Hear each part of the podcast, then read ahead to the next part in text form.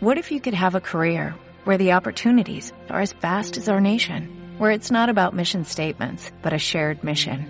At U.S. Customs and Border Protection, we go beyond to protect more than borders, from ship to shore, air to ground, cities to local communities. CBP agents and officers are keeping people safe. Join U.S. Customs and Border Protection and go beyond for something far greater than yourself. Learn more at cbp.gov/careers. Capítulo 27 Simon entró en la cocina y se detuvo con los brazos cruzados sobre el pecho, apoyándose en el marco de la puerta. Julia se quedó mirando su hermosa cara de ojos azules y pelo rubio corto, sin creerse lo que estaba viendo. Al convencerse de que no lo estaba imaginando, dio un grito y salió corriendo hacia la puerta, tratando de sortearlo. La gran mano de Simon se apoyó en el otro lado del quicio, barrándole el paso, ella tuvo que agarrarse de su brazo para no caerse hacia atrás. Por favor, le rogó, déjame salir. ¿Qué manera es esta de recibirme después de todo este tiempo? Simon le sonrió, retirando el brazo y enderezándose cuán alto era, es decir, casi metro ochenta. Julia se encogió de miedo junto a la puerta, buscando a su alrededor un lugar por donde escapar. Aunque no era exageradamente alto, Simon resultaba muy intimidante. La arrinconó y una vez la tuvo segura en una esquina, le dio un gran abrazo. Simon, suéltame, exclamó ella, tratando de escapar y de respirar. Él apretó con más fuerza, esbozando una sonrisa malvada. Vamos, Jules, relájate un poco. Julia siguió resistiéndose. Tengo novio, suéltame. ¿Y a mí qué me importa que tengas novio? Se acercó mucho a su cara, y ella temió que fuera a besarla, pero no lo hizo. Se frotó íntimamente contra su cuerpo, y la toqueteó, riendo al ver su expresión de asco. Vaya, sigue siendo fría como el hielo. Creía que tu novio tal vez te habría curado. La miró de arriba abajo con lujuria. Al menos sé que no me estoy perdiendo nada. Aunque me parece insultante que le hayas dado a él lo que no quisiste darme a mí. Julia se apartó y fue hasta la puerta principal. Abriéndola le hizo un gesto para que se marchara. Vete, no quiero hablar contigo. Papá volverá en cualquier momento. Simon se le acercó lentamente, como un lobo acechando a un cordero. No me mientas, sé que se acaba de marchar. Al parecer han tenido problemas en la bolera. Alguien ha quemado el edificio. Tardará horas en volver. Julia parpadeó nerviosa. ¿Cómo lo sabes? Lo he oído por la radio. Estaba en la zona, así que me ha parecido el momento ideal para venir a visitarte. Julia trató de mantener la calma mientras analizaba sus alternativas. Era inútil salir corriendo porque Simon la atraparía enseguida y se enfadaría aún más. Por otra parte, si permanecía en la casa, tenía alguna posibilidad de coger el móvil que estaba en la cocina. Con una sonrisa falsa y un tono amable más falso todavía, dijo Ha sido muy amable de venir a verme, pero los dos sabemos que lo nuestro se acabó. Tú conociste a otra persona y ahora eres feliz con ella. Dejemos el pasado atrás, ¿no te parece? Estaba tratando de que no se notara lo nerviosa que estaba y no lo estaba haciendo mal, hasta que Simon se acercó y le acarició el pelo con ambas manos, llevándose mechones a la nariz para olerlos. No fue una cuestión de felicidad. Era solo sexo. Ella no es de este tipo de chicas que puedes llevar a casa de tus padres a cenar. Tú al menos eres presentable, aunque me decepcionaste mucho. No quiero hablar de eso. Él agarró la puerta y la cerró de un portazo. No he acabado y no me gusta que me interrumpan. Julia de un cauteloso paso atrás. Lo siento, Simon. Dejémonos de gilipolleces. Los dos sabemos por qué estoy aquí. Quiero las fotos. Ya te dije que no las tengo. No te creo. Le cogí el collar con una mano y la atrajo hacia él. ¿De verdad quieres jugar a este juego?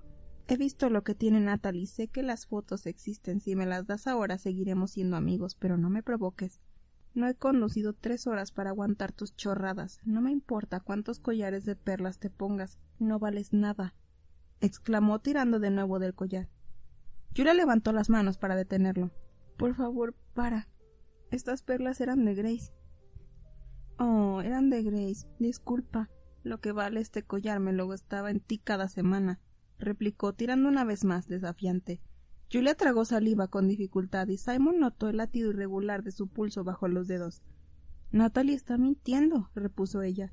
No sé por qué, pero ya te he dicho que no me llevé ninguna foto tuya y no tengo ningún motivo para mentirte. Por favor, Simon. Él se echó a reír. Impresionante actuación, pero eso es lo que es una actuación. Sé que estás furiosa conmigo por lo que pasó y creo que te llevaste un recuerdo para vengarte de mí. Si eso fuera cierto, ¿no las habré sacado ya a la luz? ¿Por qué no enviarlas a un periódico o pedirte dinero por ellas? ¿Por qué iba a guardarlas durante más de un año? No tiene sentido. Simon la trajo hacia él y le dijo al oído No eres demasiado espabilada, Jules. No me cuesta demasiado creer que puedas tener algo guardado y que no sepas sacarle partido. ¿Por qué no subimos al piso de arriba? Así yo podré ir buscando las fotos y tú podrás tratar de ponerme de mejor humor. Succionándole el lóbulo de la oreja, se lo mordió ligeramente. Ella inspiró y expiró hondo un par de veces, haciendo copio de todo su valor. Alzando la vista hacia sus fríos ojos azules, dijo No pienso hacer nada hasta que no me quites las manos de encima. ¿Por qué no puedes comportarte? La mirada de Simon se endureció, pero la soltó. No te preocupes, me portaré muy bien contigo. La tranquilizó dándole unas palmaditas en la mejilla. Pero espero algo a cambio. Si no piensas darme las fotos tendrás que darme otra cosa. Ya puedes empezar a pensar en lo que puedes hacer para que me vaya de aquí con una sonrisa en la cara. Julia se encogió. Las cosas han cambiado mucho, ¿verdad? Creo que me lo voy a pasar muy bien. Abrazándola con fuerza, estampó la boca abierta sobre la de ella. A las seis y media en punto, Gabriel se excusó para levantarse de la mesa y se dirigió al salón para esperar la llamada de Julia, que no llegó. Miró el buzón de voz. Nada. Tampoco tenía ningún mensaje de texto ni ningún correo electrónico. A las siete menos diez la llamó. Como no respondió, le dejó un mensaje. Julian, ¿estás ahí? Llámame. Al colgar, buscó el listín telefónico en el iPhone y el número de la casa de Tom. El teléfono sonó y sonó hasta que saltó el contestador. Gabriel colgó sin dejar ningún mensaje. ¿Por qué no responde el teléfono? ¿Dónde está? ¿Y dónde está Tom? Una sospecha espantosa se abrió camino en su mente. Sin perder un instante en despedirse, salió de casa, se subió al todoterreno y se dirigió a casa de Tom a toda velocidad. Por el camino siguió tratando de conectar con Julia o con Tom telefónicamente. Si lo paraba la policía, mucho mejor. La victoria estaba tan cerca que Simon casi podía paladearla.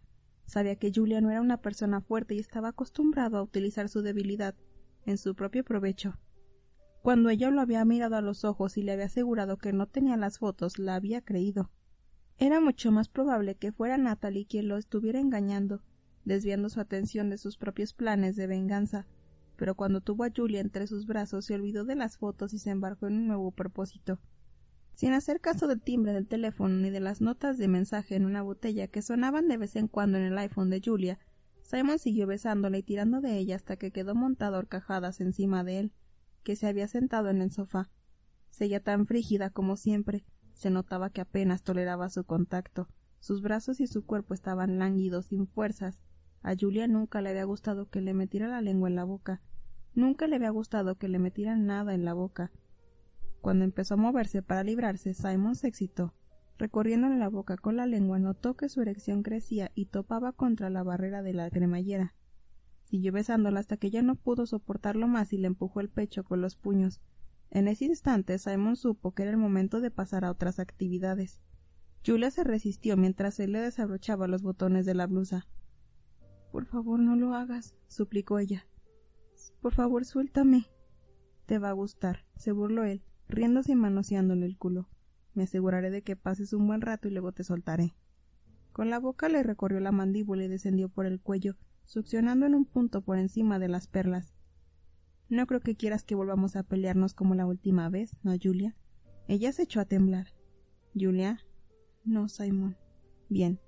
Al tener los ojos cerrados, no vio la marca que le había dejado Gabriel escasos centímetros. Tampoco le habría importado. Ya había decidido marcarla para que al volver a Canadá su novio viera a qué se había estado dedicando. Una marca para ajustarle las cuentas. Tras succionar con toda la fuerza que pudo, le clavó los dientes. Julia gritó de dolor. Él le lamió la herida, saboreando el gusto a la vez dulce y salado de su sangre. Cuando acabó se retiró para contemplar su obra. Iba a tener que llevar jerseys de cuello alto para que no se le viera y sabía que ella lo odiaba. La marca era tremenda, enorme y contra su superficie roja destacaban dos hileras de dientes. Era perfecta. Julia lo miró a través de sus largas pestañas y Simon vio que algo cambiaba en su expresión. Excitado se pasó la lengua por los labios de repente ella le dio una violenta bofetada. Sin darle tiempo a reaccionar, salió disparado del salón y corrió escaleras arriba. Mala puta, bramó Simon saltando tras ella. Antes de que llegara al último escalón la alcanzó, sujetándole el tobillo con ambas manos, se lo retorció. Julia se cayó de rodillas, aullando de dolor. Voy a darte una lección que nunca olvidarás, la amenazó agarrándole del pelo. Ella volvió a gritar cuando le echó la cabeza hacia atrás. Desesperada le dio una patada que lo alcanzó en la entrepierna. Simon la soltó y se dobló sobre sí mismo antes de caerse rodando por la escalera. Julia fue saltando la pata coja hasta su habitación y cerró la puerta con llave. Espera que te ponga las manos encima, puta.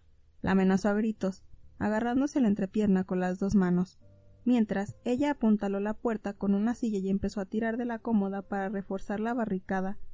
Varias fotos en marcos antiguos se cayeron mientras trataba de desplazar el pesado mueble. Una muñeca de porcelana se estrelló contra el suelo. Sin hacer caso del dolor que sentía en el tobillo, fue hasta el extremo opuesto de la cómoda y la empujó. Simon se lanzaba contra la puerta sin dejar de proferir insultos y amenazas. Finalmente, Julia logró desplazar la cómoda. Esperaba que eso le diera el tiempo necesario para llamar a Gabriel antes de que Simon se abriera paso. Fue dando saltos hasta la mesilla de noche, donde había un teléfono, pero con la urgencia lo tiró al suelo. Mierda. Recogió el teléfono del suelo con dedos temblorosos y marcó el número de Gabriel. Le salió el buzón de voz. Mientras esperaba el pitido para dejar mensaje, Julia observó horrorizada cómo la puerta empezaba a ceder ante los golpes de Simon. Gabriel, ven a casa de mi padre enseguida. Simon está aquí. Está tratando de tirar abajo la puerta de mi habitación. Entre gruñidos y maldiciones, Simon seguía arremetiendo contra la madera. Cuando lograra romperla, volcaría la cómoda y la atraparía. No hay nada que hacer. Voy a morir, pensó Julia. Pues no veía posible que pudiera salir de aquella situación sin graves heridas o algo peor. Tenía que hacer algo. Soltó el teléfono y abrió la ventana, dispuesta a salir por allí. Cuando estaba levantando la pierna sobre el alfetizar, vio que el todoterreno de Gabriel se detenía derrapando frente a la casa. Lo vio saltar fuera del coche y correr hacia la entrada principal. Mientras lo hacía, gritó el nombre de ella y Simon al oírlo soltó una maldición. El sonido de pasos subiendo rápidamente la escalera llegó seguido del ruido de pelea y una cascada de insultos y maldiciones. Algo pesado se desplomó y Julia oyó que alguien caía rodando por la escalera. Se acercó a la puerta casi destrozada para escuchar pero los ruidos parecían llegar ahora del exterior de la casa. Volvió cojeando hasta la ventana y al asomarse vio que Simon estaba tumbado en el suelo, maldiciendo y cubriéndose la nariz con las manos.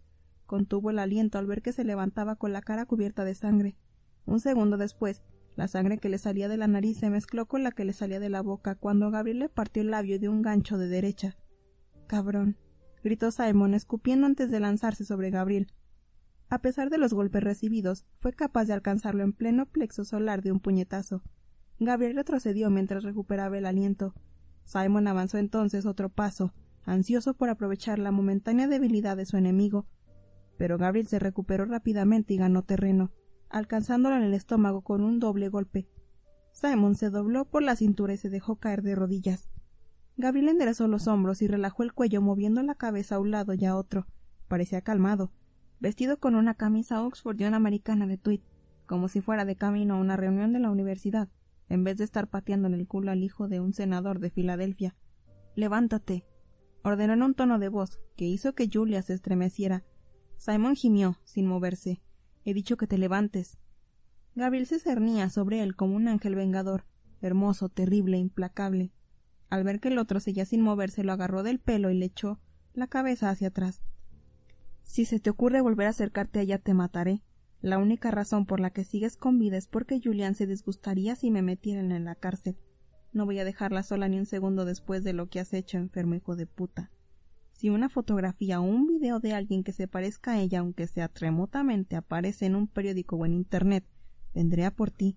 He resistido combates de diez asaltos contra tipos duros de Boston y he vivido para presumir de ello así que no dudes ni por un momento de que la próxima vez te machacaré. Con un último gancho de izquierda la mandíbula lo dejó inconsciente en el suelo. Luego se sacó un pañuelo del bolsillo y se limpió la sangre de los nudillos. En ese preciso instante ella apareció tambaleándose en la puerta. Julia. Gabriela sostuvo cuando estuvo a punto de caerse por los escalones del porche. ¿Estás bien? La bajó al suelo con cuidado y la abrazó. ¿Julia? repitió, retirándole el pelo para poder verle la cara. Tenía los labios rojos e hinchados, arañazos en el cuerpo, la mirada perdida y ¿Aquello en un mordisco? Esa bestia rabiosa la ha mordido. ¿Estás bien? Te ha. Gabriel bajó la vista con temor de lo que fuera a encontrarse, pero no tenía la ropa rasgada y por suerte estaba vestida, aunque tenía la blusa desabrochada. Cerrando los ojos, dio gracias a Dios por no haber llegado demasiado tarde. No quería ni imaginar lo que podría haber pasado. Ven conmigo, dijo con firmeza, quitándose la chaqueta y echándosela a ella sobre los hombros. Tras abotonarle la camisa, la condujo hasta el asiento del acompañante y cerró la puerta. ¿Qué ha pasado? preguntó mientras se sentaba al volante. Julián se agarraba el tobillo murmurando incoherencias. Julián, al ver que no respondía, alargó la mano para retirarle el pelo de la cara. De un salto ella se pegó a la puerta. Julia soy yo, Gabriel, le dijo horrorizado. Voy a llevarte al hospital, ¿de acuerdo? Ella no pareció haberlo oído. No lloraba ni temblaba. Está en estado de shock, pensó Gabriel. Sacándose el teléfono del bolsillo llamó a Richard. Richard, a Julia le ha sucedido algo. Se detuvo y la miró de reojo. Su antiguo novio se ha presentado en casa de su padre y la ha atacado. Voy a llevarla al hospital de Sunbury. Sí, puedes ir allí directamente, hasta ahora. Luego se volvió hacia ella, deseando que le devolviera la mirada. Richard se reunirá con nosotros en Sunbury. Avisará a un médico amigo suyo. Julia tampoco respondió. Antes de arrancar, Gabriel buscó el teléfono de la central de bomberos y le dejó un mensaje a Tom, explicando lo que había pasado. Es culpa de su padre. ¿Por qué coño la ha dejado sola? Le he pegado. La voz de Julia, demasiado aguda, interrumpió sus pensamientos. ¿Qué? Él me ha besado, pero yo le he dado una bofetada. Lo siento. Lo siento mucho. No lo haré nunca más. Yo no quería besarlo. En ese momento Gabriel dio las gracias por tener que llevar a Julia al hospital. Si no tuviera que ocuparse de ella, habría regresado a la casa y habría rematado a Simon. Ella empezó entonces a decir cosas raras, repitió que Simon la había besado y habló de una tal Natalie. A Gabriel también le pareció que hablaba de él, de que ya no querría acostarse con ella porque la habían marcado y porque era un desastre en la cama. Pero, ¿qué demonios le ha hecho ese desgraciado? Ch, Beatriz, mírame, Beatriz. Le costó unos instantes reconocer ese nombre, pero cuando lo hizo los ojos de Julia recobraron la nitidez. Nada de esto es culpa tuya, ¿lo entiendes? dijo él. No es culpa tuya que te besara. No quería engañarte. Lo siento mucho, murmuró ella. Ante su tono de voz y el pánico que vi en su mirada, Gabriel sintió que la bilis le subía a la garganta. Julia no me has engañado, ¿de acuerdo? Y me alegro mucho de que le hayas pegado, se lo merecía. Eso y más. Negó con la cabeza, preguntándose qué habría pasado antes de su llegada. Cuando Richard llegó al hospital, los encontró a los dos en la sala de espera. Gabriel le estaba acariciando a Julia el cabello y le hablaba al oído suavemente. Era una escena muy tierna, pero lo que lo sorprendió fue el grado de intimidad que se notaba que existía entre ellos. Lo sorprendió mucho. Mientras esperaban a que llegara el amigo de Richard, este examinó el tobillo de Julia con delicadeza. Ella soltó un gritito. Al mirar a Gabriel de reojo vio que éste estaba haciendo grandes esfuerzos para controlarse. Creo que no está roto, pero es evidente que está lastimado. Gabriel, ¿por qué no vas a buscarnos unas tazas de té y unas galletas? No pienso dejarla sola, contestó él. Solo será un momento. Me gustaría hablar con Julia.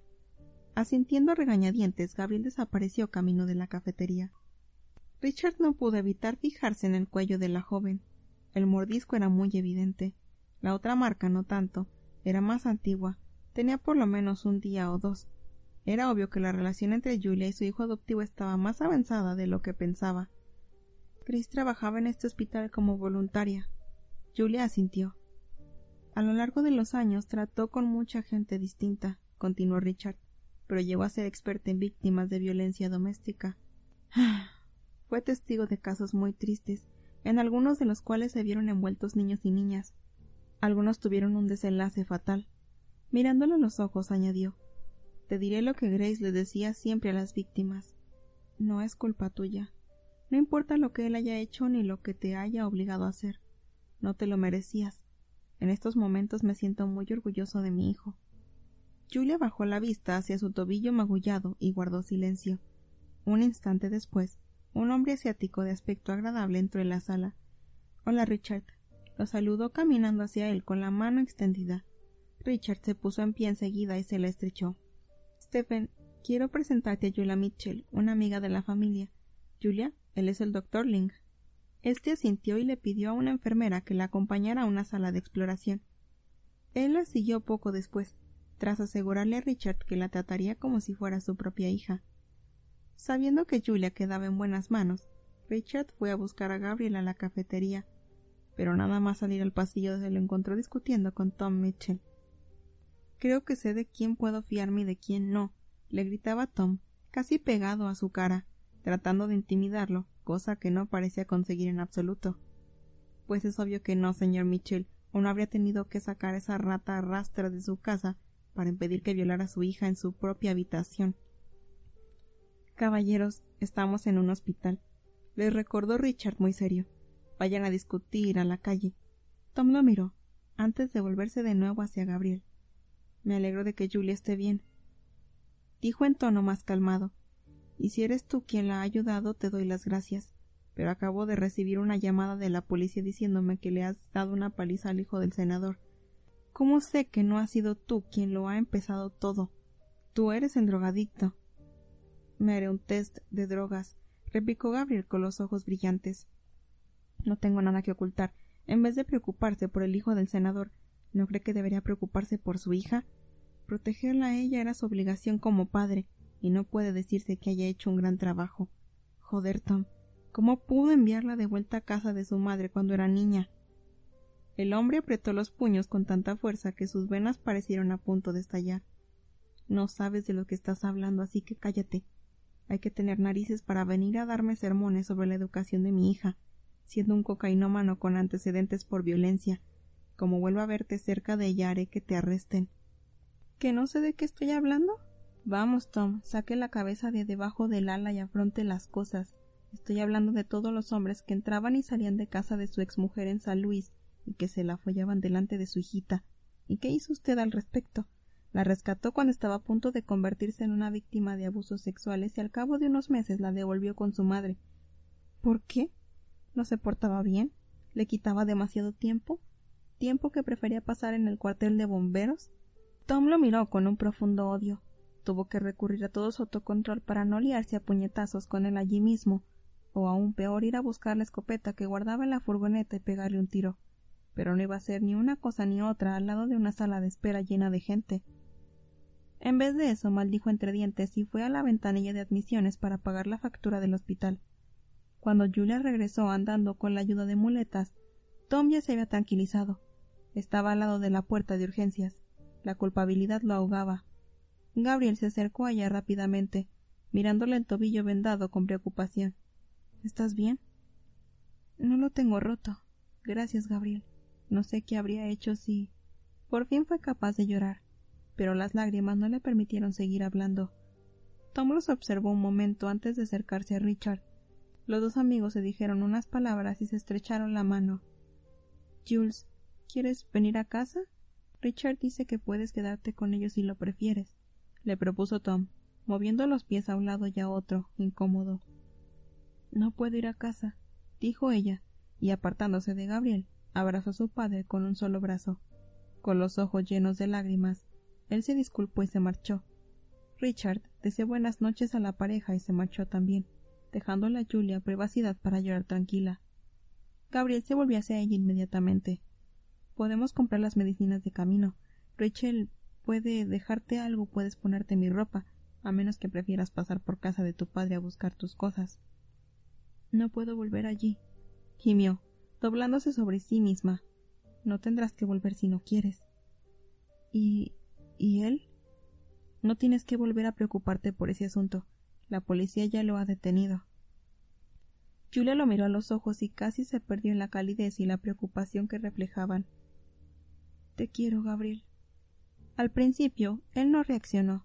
Se quedó inmóvil como si no lo hubiera oído, pero enseguida la expresión de su cara se suavizó. La abrazó con muletas y todo, y la besó en la mejilla sin decir ni una sola palabra.